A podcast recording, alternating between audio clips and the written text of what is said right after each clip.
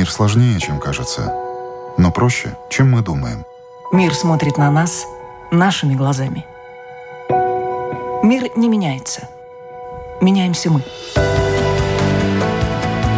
Люди и страны. Специальная проекция Латвийского радио 4. Портрет времени.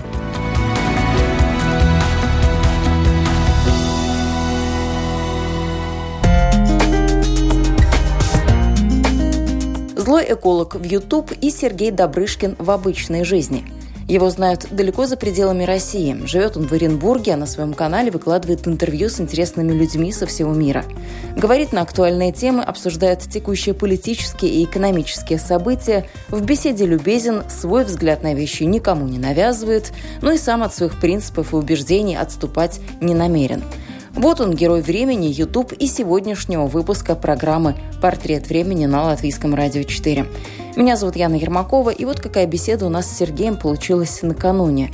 Первое, с чего я начала, я попросила нашего гостя самого рассказать о себе. Я в прошлом, там, в, э, в 90-х годах, в начале 2000-х, работал оперуполномоченным э, отдела по борьбе с бандитизмом управление по борьбе с организованной преступностью. То есть я силовик в прошлом, скажем так. Но уже больше 10 лет я человек гражданский.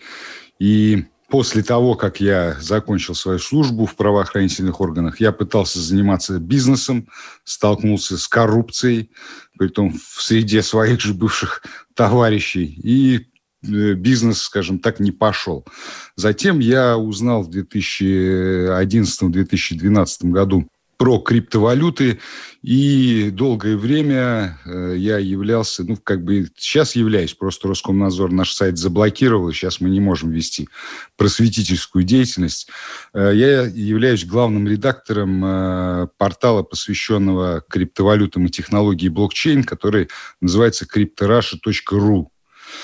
Вот, то есть мы занимались просвещением людей. Я за это время э, закончил курсы по цифровой журналистике, ну, то есть пытался всячески самообразовываться. Вот, и после того, как нам заблокировали возможность э, вещать, рассказывать людям, что преимущество этой технологии, как этим вообще пользоваться. Получилось так, что одновременно мне поступили предложение сразу от э, друзей э, заняться вопросами экологии, то есть вести сайт по экологии. Есть такой сайт э, «Экология сегодня» называется, это как бы тоже наш сайт. И также общественная организация, здесь у нас я сам с Оренбурга, вот по Оренбургской области, которая работает, называется «Нацпромэкология». Меня туда пригласили в качестве помощника руководителя или там заместителя руководителя по информационной работе, то есть по продвижению в соцсетях, чтобы мы, чтобы э, эта организация могла рассказать о себе вообще, чем она занимается. Ну и мы взялись как бы за дело очень даже серьезно, потому что первое же, которое у нас э, обращение к нам поступило, это Ташлинский район здесь, в Оренбургской области.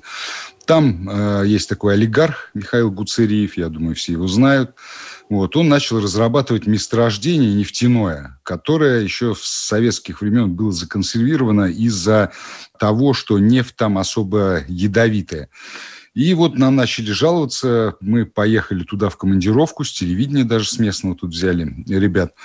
И в, этой же команди... в первой же командировке, то есть мы там всего находились 4 часа, в одном селе брали интервью людей, в другом селе, мы отравились. Я почувствовал на себе такие ужасные симптомы на следующий день. Сначала не мог понять, пока мы все не встретились там, кто ездил днем ранее, у всех одинаковые симптомы. То есть там настолько концентрация сероводорода и вот этих вот примесей в воздухе, что люди там просто-напросто для того, чтобы пойти искупаться на речку, ходят вдвоем. Потому что периодически кто-то падает в обморок, чтобы если человек там в обморок упал, его смогли из воды вытащить. А что-то изменилось вот с той поездки, пока вы съездили, ознакомились с этой ситуацией? Что-то да, вам удалось это, изменить? Да, да, да. Мы, конечно же, я могу себе это как бы записать э, в заслугу вместе со своими коллегами. То есть э, ситуация ужасная просто была, всего не расскажешь. Вот тогда я завел первый канал, YouTube-канал «Нацпромэкологии». И на этом канале мы начали выкладывать все материалы, которые мы э, в командировках снимали, да, интервью с людьми, После этого посыпались угрозы, нас пообещали посадить, приезжали. Ну, тут тоже, я говорю, всего не расскажешь, как бы суть дела не в этом. Суть дела в том, что в итоге э, смогли они заблокировать наш YouTube-канал. А я как раз находился вне города, и вот я тогда, разозлившись на то, что э, заблокировали наш YouTube-канал, сделал новый канал для нацпромэкологии и сделал канал для себя. И так как я был в тот момент злым, потому что очень много, э, большое очень на нас было давление. Вот, я его так и назвал «Злой эколог». И получилось так, что вот э, канал начал э, набирать аудиторию потихонечку, и вот, вот сейчас я вот такой, какой есть перед вами.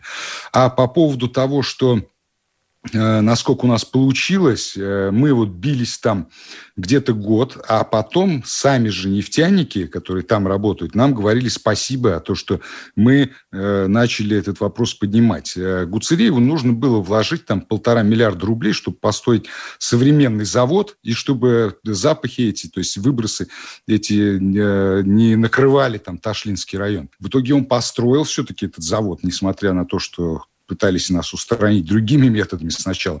Но завод построили, они даже нас э, брали, приглашали на экскурсию. Мы ездили туда, смотрели, там действительно... Как обычно делаю, да? Посмотреть, как у нас все хорошо, здорово, а вы в нас сомневались, да? Ну, типа того, да. Ну, действительно, прогресс на лицо сейчас, и жалоб гораздо меньше э, поступают, конечно же. То есть, ну, людям некомфортно жить все равно. Но э, уменьшились эти жалобы в разы. И то, что вот построили они этот э, завод, как бы, ну, добывает, не добывает людей, хотя бы не убивайте. Потому что там мы в одном на окраине Таш, Ташлы заехали, берем интервью, а там вышли люди, ну, человек там 12-15, э, по-моему, было у них. И у каждого второго онкология. То есть один уже там на коляске без ноги приехал. В итоге после этого интервью, вот прошло полтора года, их, по-моему, в живых из тех, кто нам давал интервью, там всего 2-3 человека остались. То есть ситуация действительно ужасающая была, как бы, и мы эту ситуацию немножко поправили. Природные ресурсы – это такая очень благодатная почва и для передела власти, ресурсов и всего остального. Ну, знаете, это, наверное, общая проблема сейчас, э, я думаю, не только для России, но и для всего мира, это об некомпетентность. То есть э, я общался там с человеком, который еще советских времен, как бы ученый такой, не буду раскрывать как бы его данные, но суть в чем. Он объяснил, он сказал, что там сейчас в руководстве вот этой нефтяной компании дети богатых родителей, тех же нефтяников, которые там на пятерке не учились, грубо говоря, то есть они просто не понимают, что делают просто-напросто некомпетентность, отсутствие компетентности вот породило такого рода проблемы. Ну, сейчас вот вроде как, я не знаю, может, они там кого-то пригласили, то есть я изнутри их кухню, что у них там происходит, не знаю. У нас э, работа, мы работаем с общественностью, что люди нам говорят, мы пытались там, ну, встречались также с экологами, кто этим уже занимается давно, ездили там по другим городам, собирали информацию по максимуму. Ну, то, что все-таки пошли навстречу и закрыли этот вопрос там по большей части, мы, конечно, рады. Ну, а если с нефтью, не дай бог, что-то случится, но разные варианты рассматриваем, то чем Россия будет жить, на чем будет зарабатывать? Да вы знаете, на самом деле зарабатывать-то есть на чем. Что касается природных ресурсов, вот э, в Красноярском крае выявили, да, там поставки э, нелегальные леса на миллиарды долларов э, в Китай, да, то есть не нефть, так газ, не газ, так э, дерево, там, ну, в любом случае что-то найдется. Просто вопрос э, в некомпетентности также и руководства страны. Там сидят люди, которые просто-напросто торгаши. Вот они торгуют. А о том, чтобы науку развивать соответствующим образом. Вот сейчас только перед э, вами смотрел интервью профессора Чучалина на YouTube-канале «За углом». Вот, он – это человек, который компетентен в этом вопросе, и он все там по полочкам раскладывает, то есть хотя бы вот с этой вот популярным э, нынче заболеванием. Общий вопрос, я говорю, вот, скорее всего, он не только России касается, но и всего мира. То, что во власть прорываются вот эти корпоратократы, да, для которых э, самое главное там купить, продать и как можно больше денег заработать. А о созидании, о том, чтобы развивать какие-то э, отрасли другие, не связанные с сырьем, да, об этом никто особо не думает.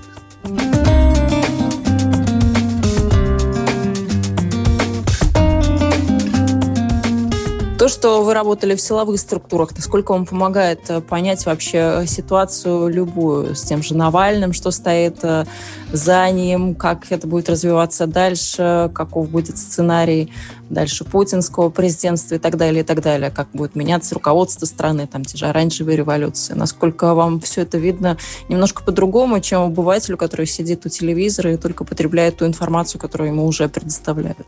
Я на самом деле очень благодарен э, правоохранительной структуре, да, в которой я работал, она мне дала, правильно вы абсолютно заметили, по-другому я понимаю и вижу те процессы, которые происходят. То есть, ну, оперативная работа все-таки, там нужно мозг включать э, постоянно, чтобы он у тебя работал. Там рабочий день ненормированный, нужно 24 часа в сутки что-то э, придумывать, допустим, как там банду поймать, как э, обхитрить там преступников, такие вот моменты. И здесь тоже, то есть, ну, оперативный работник – это психолог в первую очередь. То есть ему нужно понимать, с кем он имеет дело, как правильно там выстроить там линию расследования и так далее и тому подобное. И здесь то же самое. То есть мне вот любой практически, кто появляется да, человек, допустим, на экране, мне достаточно пары минут посмотреть, что он говорит, и у меня уже полное впечатление об этом э, человеке складывается. Конечно же, все хитросплетения политические, да, тактические все ходы, их трудно просчитать э, так вот на вскидку. Но, тем не менее, из э, каких-то причин, из каких-то предпосылок можно сделать определенные выводы о том, какое будет следствие этих причин.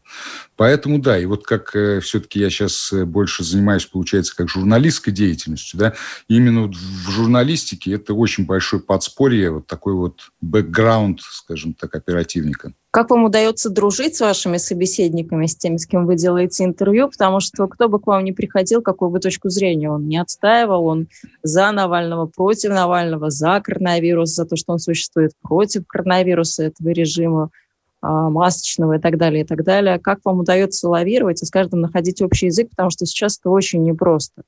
Мы все знаем, журналисты, когда ты не так немножко задал вопрос, на тебя уже обрушится в следующий момент шквал критики, и дискуссия может повернуть совершенно а, в непонятное русло. Как вы этого добиваетесь? Это такой очень интересный даже и профессиональный вопрос, и чисто человеческий, потому что вопрос психологии тоже выходит сейчас на первый план у всех. Я, во-первых, стараюсь ко всем э, людям абсолютно относиться по-доброму и с пониманием.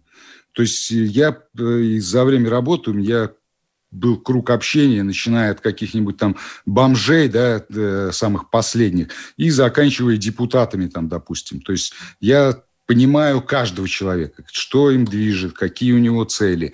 Это первый момент. Ну, второй момент, наверное, э, звезды, под которыми я родился. Я весы по гороскопу, а весы – это знак э, дипломатов. То есть доброта, в первую очередь, понимание, ну и, и природой заданные какие-то качества. Вот, наверное, три таких главных момента, которые мне помогают. А то, что в Оренбурге вы находитесь не в столице, не в Москве, насколько это вас как-то отдаляет от э, происходящего? Потому что, находясь в Москве, ну, наверное, человек будет все вокруг э, воспринимать немножко иначе, как мы видим сейчас э, с протестами, которые по России прокатились в поддержку Навального. Или это совершенно не мешает? Вот тот же самый Ходорковский, наблюдая из Лондона, или Четваркин тоже оттуда же, и ничего им не мешает делать какие-то свои суждения. Наоборот, я вам хочу сказать, вот когда я занялся криптовалютами, да, благодаря тому, что у меня товарищ компьютерщик, к которому я там обращался ранее по вопросам э, связанных, там компьютер сломался, там еще что-нибудь, я немножко в эту тему тоже вник. Я окончил курсы там по э, грамотности цифровой, там по программированию. И те технологии, которые сейчас у нас есть в руках, они нам позволяют чувствовать себя э, в любом месте, если в этом месте есть видеокамера, то есть ты э, можешь подключиться к этой видеокамере и посмотреть там, что вокруг происходит. У нас, э, по сути дела, те технологии, которые сейчас есть, они нам наши возможности расширили многократно. Поэтому я общаюсь на своем YouTube-канале и с теми, кто живет в Америке, и с теми, кто э, живет в Европе, и э, с теми, кто живет в Москве там и в Питере. То есть преград нет, по сути, никаких. Поэтому ничего я здесь э, такого не вижу в отдалении. Да, я знаю, что Москва, конечно, там жизнь другая, я там много раз бывал. Вот, и мне лично там не нравится. То есть я бы не хотел бы жить в Москве ни в коем случае. Меня все устраивает здесь. И вот то, что у меня есть э, техника, которая мне помогает общаться с людьми. Сейчас это у каждого есть смартфон. Любой может через смартфон созвониться с кем-то там по скайпу, по вайберу, там без разницы, по телеграмму. Поэтому я стараюсь просто возможности технологий, которые сейчас э, есть, которые общедоступны, использовать по максимуму. И это мне помогает себя чувствовать, э, находясь у себя дома, помогает посмотреть на мир глазами того, кто находится там где-то в Африке там, или в Америке. Это нормально, я считаю. Но фактически, если в коронавирус и в коронакризис людям пришлось очень многим перестроиться, обзавестись вот этой техникой, которая позволяет э, такое окошко в мир создать, вам и менять-то ничего не пришлось, наверное. Все под рукой. Да, да, совершенно верно. Меня это практически никак не коснулось. Только охранники в магазинах иногда нападают за то, что я без маски хожу.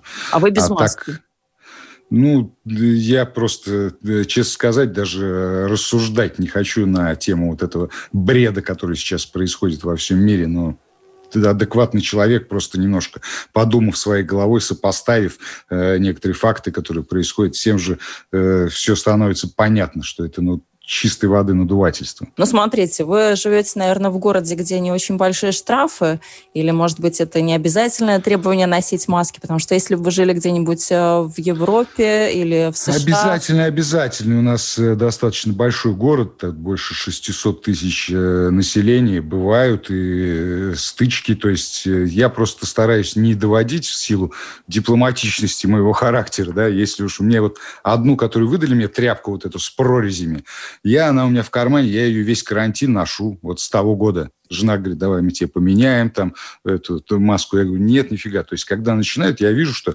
ну, какой-то назревает конфликт. Я ее одену, просто так накину. Вроде все, люди э, успокаиваются. А была вот ситуация, когда охранник, ну, у него, видать, какие-то там сложности были, может, семейного характера или еще что. Как напал на меня? Я говорю, вызывайте полицию. Ну, то есть, чтобы там все было как положено. Ну, не стал я там дожидаться полицию, как мы ушли. Необходимости такой там не было. А какие ваши аргументы вот э, в стычке стычки с тем же охранником, что вы не будете надевать маску. Если все вокруг ходят в масках, э, все послушно носят, э, где там в Австрии и Германии, по-моему, перешли даже на респираторы, это уже прописано в официальных да, требованиях. была такая тема. Да, да. Вот как в этой ситуации быть тому, кто решил четко, что я маску одевать не буду, это не про меня понимаете, в чем дело? Я еще и имею высшее юридическое образование, да, и я немножко разбираюсь в законах первую очередь у нас основной закон – это Конституция. А все вот эти вот, которые ограничительные меры, скажем так, они этой Конституции противоречат и еще противоречат там целому ряду законов. Ну, конечно же, не каждому это объяснишь, потому что люди в основной своей массе... Я захожу вот в магазин, э, в торговый центр там большой, и э, стою и ловлю себя на мысли, что я нахожусь как в каком-то фантастическом фильме. Все абсолютно ходят в масках. Один-два человека, может быть, пройдет, а все остальные в масках. То есть я понимаю, что это людям сознание сломали просто через колено. А вас вот. пускают в магазин без маски? Потому что в Латвии не пустили бы вас. И в той же Германии тоже не пустили. Иногда не пускают, я разворачиваюсь, ухожу. А как без продуктов Бывает. встаете тогда? Ну, вот слава богу, что есть у нас возможность все-таки, как э, сказать, русский характер. Где-то запускают, да, э, и продают так, без продуктов какой-нибудь, например, маленький, может быть, магазин. Либо в сетевые магазины, которые заходишь, тоже там могут относиться к этому так э, достаточно спокойно. Ну и, как я уже сказал, если уж прям ситуация совсем доходит до крайности, а мне, например, некогда там с ними разговаривать, то у меня есть заветная тряпочка там с начала карантина, я ее накидываю, все. Ну хорошо, маски масками. Какой будет мир, как э, вам кажется, э, после того, как все закончится и когда все закончится? Потому что пока ни света в конце тоннеля нет, ни каких-то ободряющих новостей. Меня, знаете, что больше всего пугает? Э, вот как раз я об этом задумался буквально на днях. Это то, что когда все маски снимут, и скажут, наконец, что, друзья, вы себе здоровье больше убили в этих масках, питаясь вот этими э, бактериями, которые осаждаются у вас там внутри. Э, меня больше всего беспокоит то, как люди себя будут ощущать. Ну, кто-то, да, как совсем уж баран, сняли, одели, все, там вопросов нет. Но когда люди задумаются, что на самом-то деле нас обманули, и обман этот длился, вот уже он больше года у нас длится, да, и мы еще и здоровье свое потеряли, то, что э, ходили в этих масках. Я вот думаю, какой слом будет сознание у народа проснется ли он, допустим, да, сделает какие-то выводы для себя. В любом случае, какая-то часть из этого населения осознает, что произошло на самом деле. Есть те, кто сейчас уже осознает, да, ну, это, конечно же, маленькая часть. И вот меня беспокоит больше всего этот вопрос, потому что это такой серьезный удар по психике. Сколько это будет продолжаться, ну, сейчас трудно сказать. Но я думаю, что год, может быть, два, еще нам голову поморочат с этой темой, однозначно. И мир, естественно, будет другим. Он уже не будет никак, э, таким, как прежде, никогда. Однозначно будут последствия этого всего. А какие последствия, это мы увидим, во-первых. А во-вторых, будет зависеть от нас. Вот, например, э, президент э, Лиги защиты пациентов Александр Саверский.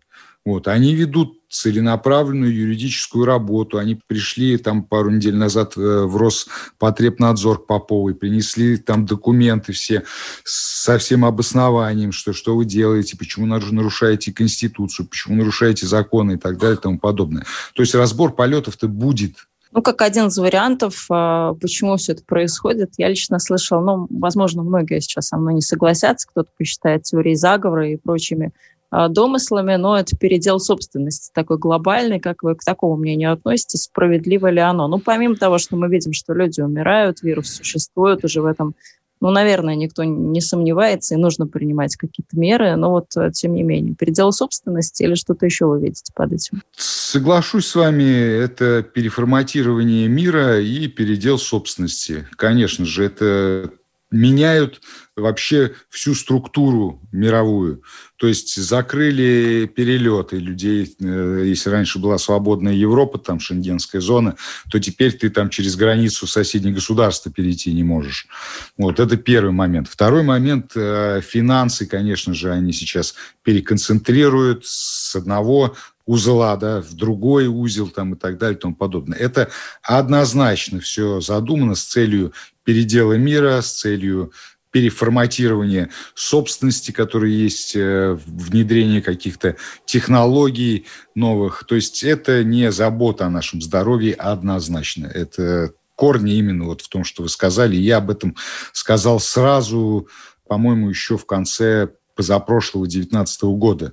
Я, правда, когда только вот началась вся эта истерия, я сказал, что не волнуйтесь, все будет хорошо, просто фармкомпании в очередной раз заработают. Но тут, оказывается, все гораздо серьезнее. Фармкомпании-то зарабатывают однозначно, это мы уже видим. Вот. И плюс ко всему решают э, свои бизнес-интересы, управленческие интересы. Но не могу не спросить вас о паспортах э, вакцинированных, а насколько они мир изменят, потому что Европа уже сейчас говорит о том, что да-да-да, мы будем принимать. Э, с другой стороны, говорят о том, что это дискриминация. Это однозначно дискриминация. Тут даже никаких вариантов других нет. Я надеюсь, что все-таки до этого не дойдет, чтобы они поголовно ввели эти паспорта. Может быть, где-то это в качестве эксперимента где-то опробуют. Ну, у нас и так сейчас э, идентификаторов различных цифровых. И номер паспорта, и СНИЛС, и права, и еще там что-то. То есть мы и так уже все пронумерованы там во все, негде клеймо поставить, как говорится. То есть уже мы полностью в цифровом мире живем. И э, смартфоны. Все вот там э, боятся, вот там воткнут чип там через вакцину. Зачем? Если вот мы не можем уже, у нас, если в руке смартфона нету, то мы себя уже чувствуем дискомфортно. Мы сами все программное обеспечение носим с собой и не можем от него оторваться, скажем так. Поэтому вот о введении вот этих паспортов, если еще и будут делать это в таком в приказном порядке, ну, это просто-напросто лишний шаг к диктатуре. Я к этому крайне отрицательно отношусь, это однозначно дискриминация. Ну, смотрите, мы ко многим вещам отрицательно поначалу относились, не верили, что все это может быть с нами, а вот последний год нам доказал, что может быть, да еще и все что угодно. Я соглашусь с вами, да, это так оно и есть, я уже давно ничему не удивляюсь. А вот э, прошедший год нам показал, что, может быть, еще и придется чему-то удивиться, потому что такие вещи происходят.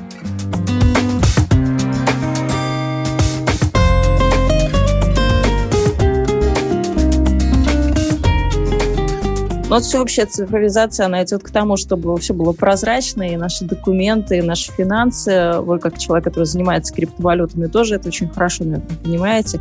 В последнее время очень много говорится в России о цифровом рубле. Почему вы так все боятся? В чем вы видите плюсы, минусы? Ну, смотрите, если мы обратимся к технологии блокчейн, на которой вообще созданы криптовалюты, и вот биткоин, первая криптовалюта была создана, то в этом ничего плохого абсолютно нет.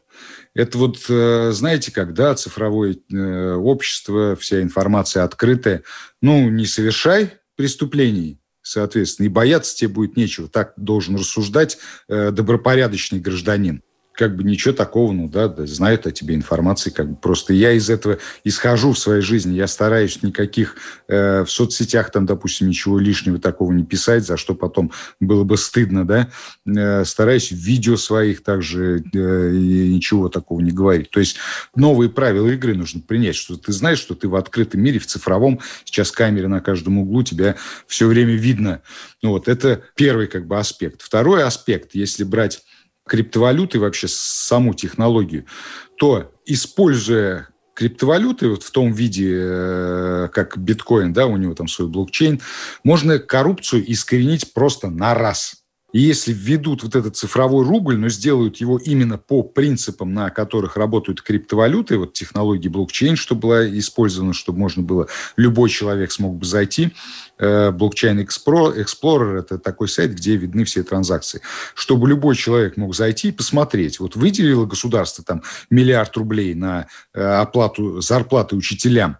Вот, можно увидеть, как каждый рубль из выделенного миллиарда дойдет до каждого конкретного учителя. Если хотя бы там 5% каких-нибудь э, откатов по коррупционной схеме уйдут, то можно прям тут же, в этот же день этого человека, который попытался завладеть этими деньгами, взять за уши и посадить его туда, где ему положено сидеть за подобного рода деяния. Вот. И самое главное, вот еще раз повторю, это чтобы э, использовали технологию блокчейн, чтобы это все было открыто, и тогда ни, у людей никакого недоверия к этому цифровому рублю нет, э, не будет.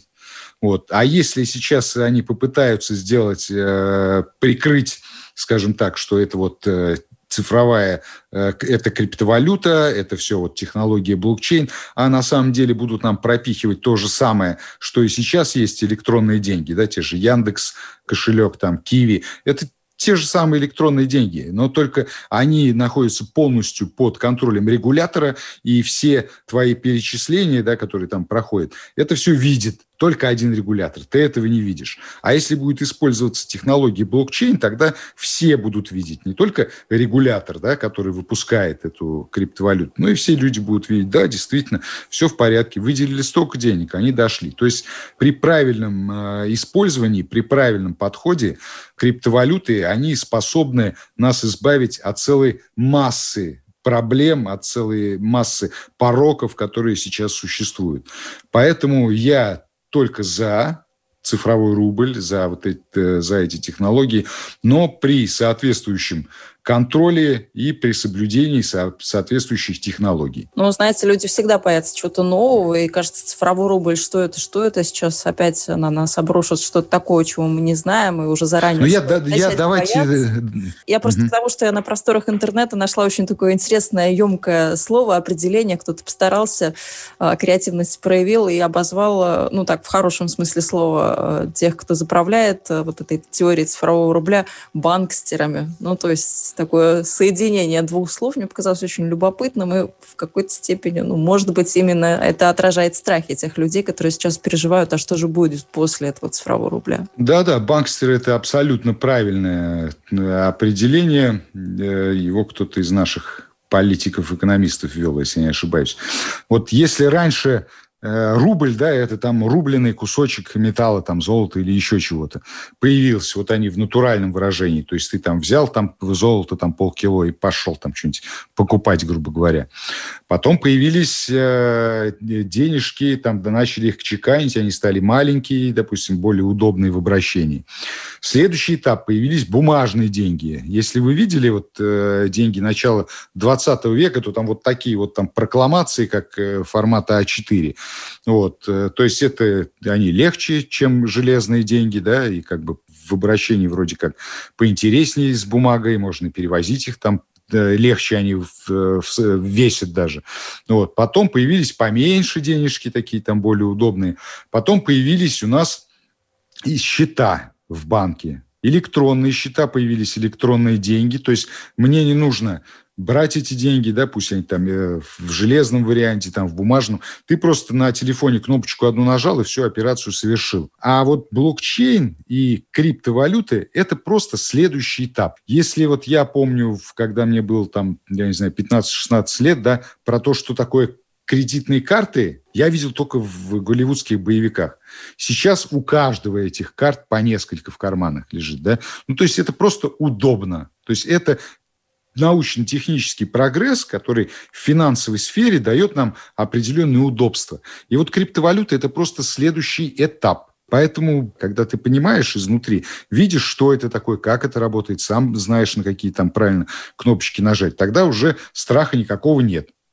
То есть э, человек обладает информацией, и он, соответственно, может этим пользоваться уже в повседневной жизни без какого-либо опасения. Поэтому понятно, что все новое, оно пугает, но тут нужно просто ринуться с головой в это новое, как вот мы сделали там в, э, в свое время, и разобраться, и уже самому управлять этими процессами. То есть не чтобы тебе деньги там, они кто-то тебе прислал, кто-то их у тебя там забрал, чтобы ты сам мог понимать, ага, вот это вот сюда нужно отправить, это сюда. То есть ну, это простые вещи, на мой взгляд. А как много вообще того остается в нашей жизни, чем человек сам еще может управлять, потому что периодически кажется, что ты, в общем-то, вписан в какую-то систему, вот этот тот самый пресловутый винтик в этой машине, который не очень-то может э, что-то своим голосом изменить, сделать, э, и не очень у тебя есть какие-то рычаги для этого. Да, действительно. Знаете, есть такая э, молитва, я сейчас не помню уже кто автор, и, может быть, там ошибусь где-то в словах, просишь у Бога, Господи, помоги мне э, изменить то, что я могу изменить, смириться с тем, э, чего я изменить не могу, и дай мне мудрость, чтобы отличить первое от второго. Вот в наше время просто-напросто нужно проявлять мудрость для того, чтобы понимать, что действительно можно изменить, на что может человек повлиять, и не лезть туда, где ты изменить ничего не можешь, и от тебя там, грубо говоря, ничего не зависит. Сейчас у нас технологии позволяют, вот мы с вами общаемся да, через видео, голосом, то есть сила слова. Словом можно менять, можно изменить очень многое. То есть вот ваша сила в слове, ну так же, как и моя. То есть пока мы можем говорить, пока мы можем э, влиять на умы других людей, которые с нами в чем-то солидарны, допустим, да, вот это да, вот таким образом мы можем менять мир. Кто-то может менять мир, какой-нибудь э, программист, который создает программу, вот как биткоин. Кто-то создал, до сих пор же неизвестно кто. Вот. Кто-то может, э, кто знает, да, как программировать правильно, он может таким образом мир изменить. Кто-то, я не знаю, ну вот сейчас у нас протесты, там один э, силовик какой-то майор полиции, он записал заявление, что вот он не поддерживает там Путина, он там Навального поддерживает. Все, его с работы уволили, то есть у него произошел там кардинальное изменение в жизни, да, но он поменял э, мировоззрение какой-то части людей. То есть первую очередь всегда все зависит от тебя, ты сам хозяин своей судьбы, да, ну, в той мере, в какой тебя не ограничили, конечно, при помощи этих паспортов там или масок. Ну, вот, поэтому просто нужно смотреть, разбираться, что можно изменить, что не можно, то есть не биться головой о стену там, где ты не можешь ничего изменить, а там, где ты можешь изменить, пожалуйста, применяй все возможности, возможности своих мозгов, там, э, возможности своего речевого аппарата, да, возможности свои технические, что ты умеешь, например, делать своими руками. Вот только так, то есть это такой вопрос. Сегодня, может быть, ты очень многое можешь поменять, а завтра ты вообще ничего не можешь поменять. То есть это каждый день нам приносят какие-то э, новые э, варианты развития событий. А вот как уже э, эти события будут развиваться, зависит, я считаю, от каждого человека конкретно. Ну, к вопросу как раз о силе слова. Те же протесты в поддержку Навального показали, что сказать что-то в интернете, призвать к чему-то, записать ролик оказалось э, более плохим для репутации человека, чем просто спокойно, тихо, мирно выйти на ту же самую акцию. Опять-таки, к вопросу о силе слова, те же заблокированные твиты и сообщения в, других социальных сетях от э, Дональда Трампа, от каких-то еще политических таких крупных фигур. Так что слово, сила слова тоже подвергается сейчас сомнению, даже вот э, в таких высших эшелонах власти. Да-да-да, безусловно. Вот поэтому, что у нас вот и осталось одно из таких э, возможностей, да, которые мы можем воспользоваться силой слова. Вот поэтому у нас ее и отбирают. И делают это показательно на примере президента самой могущественной пока на данный момент э, державы, как США. То есть это тоже такой элемент э, манипулирования обществом, чтобы ты лишний раз э, рот твой не открывал. Если Трампа смогли заткнуть, то тебя подавно вообще с землей сравняют. Это вот уже личное дело каждого, скажем так, как на такие вызовы реагировать. Как все это будет развиваться в США? Еще один короткий вопрос. А, устаканится ситуация с Байденом в селе? Доверят ему руководство страной, ну так вот чисто психологически, потому что те, кто голосовал за Трампа, все равно какой-то осадочек-то остался. Вот как сейчас все у них там будет развиваться? Ну, знаете, здесь э, можно порассуждать просто вот по аналогии. На что похоже то, что сейчас происходит в США? Многие э, сравнивают это с тем, что происходило, когда разваливался Советский Союз. И много достаточно таких э, рэперных точек, э, таких моментов, которые действительно об этом сигнализируют. На мой взгляд, да, я вот и общаюсь, беру у блогеров американских интервью, на мой взгляд, ничем хорошим это не закончится. Учитывая еще и фактор поднимающегося Китая, сейчас э, Америка однозначно перестанет существовать как сверхдержава, как держава номер один – Выльется ли это в какую-то гражданскую войну и произойдет ли там раскол Соединенных Штатов? Ну, это не знаю. Мы будем посмотреть, как говорится, как будут события развиваться.